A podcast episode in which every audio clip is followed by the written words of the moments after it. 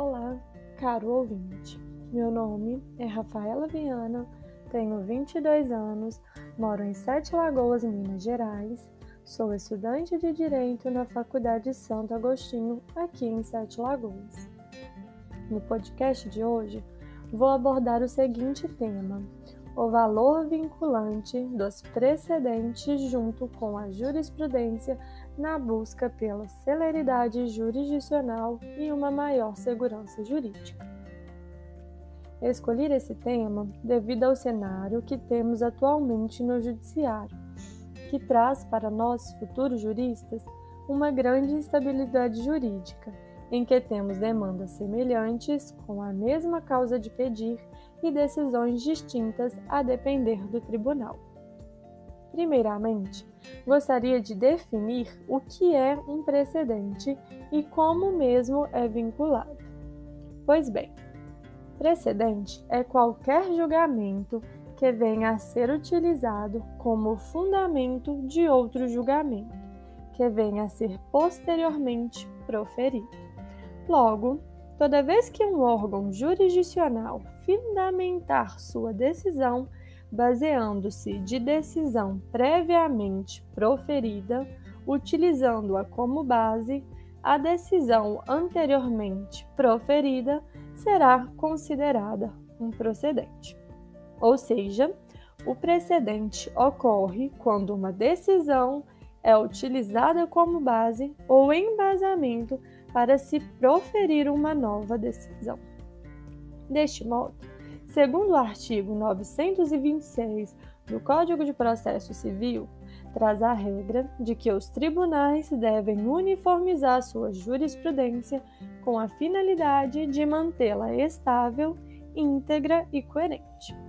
Tal dispositivo confirma a proposta do atual Código de Processo Civil, qual seja tornar o ambiente decisório mais isonômico e previsível começando com os próprios tribunais.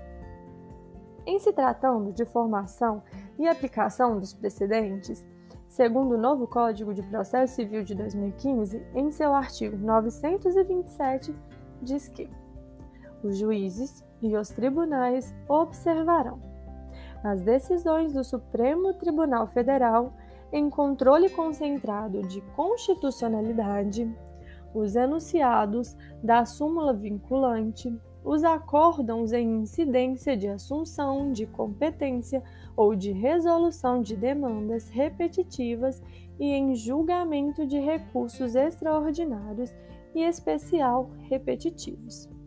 Os enunciados das súmulas do Supremo Tribunal Federal em matéria constitucional e do Superior Tribunal de Justiça em matéria infraconstitucional.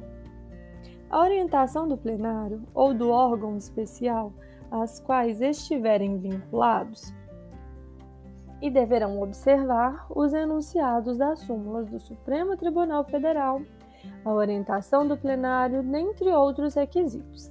A exemplo, o artigo 927, parágrafo 1 do Código de Processo Civil exige que o órgão jurisdicional respeite o dispositivo nos artigos 10 e 889, parágrafo 1 do mesmo Código. Como também deve-se observar os demais requisitos trazidos no rol do artigo 927 do CPC. Isso porque o objetivo legal é evitar que a aplicação do procedente seja realizada de forma mecânica mas sim que seja realizada uma interpretação e adequação do procedente ao caso concreto.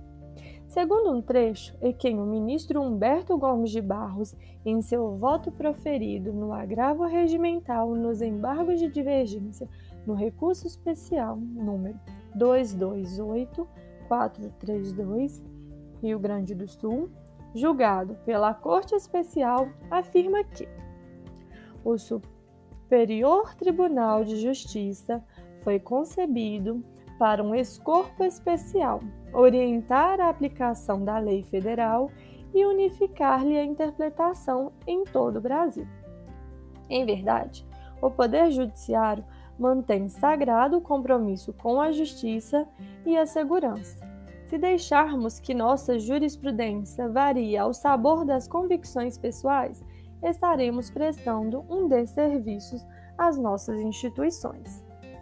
Deste modo, em consonância com o ministro, deve-se evitar as variações nas decisões, afastando as convicções especiais dos julgadores, pois, se assim não fizermos, continuaremos a viver em um jogo de sorte no sistema judiciário, uma vez que os juízos inferiores não respeitam os entendimentos já consolidados dos tribunais, o que gera insegurança jurídica. Além de que, os próprios tribunais não respeitam sua própria jurisprudência e não se pautam em nenhum precedente. Dessa forma, se não houver uma efetiva implantação do sistema de precedente, continuaremos vivenciando uma instabilidade jurídica na qual não será previsto prever uma decisão ao caso concreto, pois cada julgador interpretará a norma de acordo com sua própria vontade, e continuaremos a ter um abismo de decisões distintas ao mesmo caso, a depender do juiz. Ademais, para que a implantação do sistema de precedentes ocorra de forma efetiva, será necessária uma mudança na cultura dos juristas brasileiros, sendo eles advogados, juízes, partes, interessados ou outros, para que observem os precedentes e as jurisprudências, contribuindo para o funcionamento e observância do Código. Fato este que contribuirá de forma significativa na celeridade jurisdicional, como também dará uma segurança jurídica.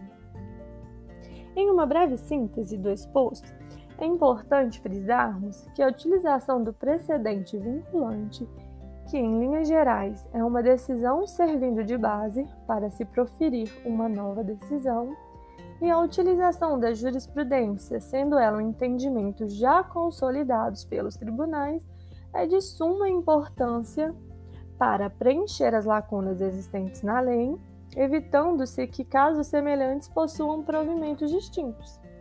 Fato este que acarretará uma maior celeridade processual e, consequente, uma maior segurança jurídica.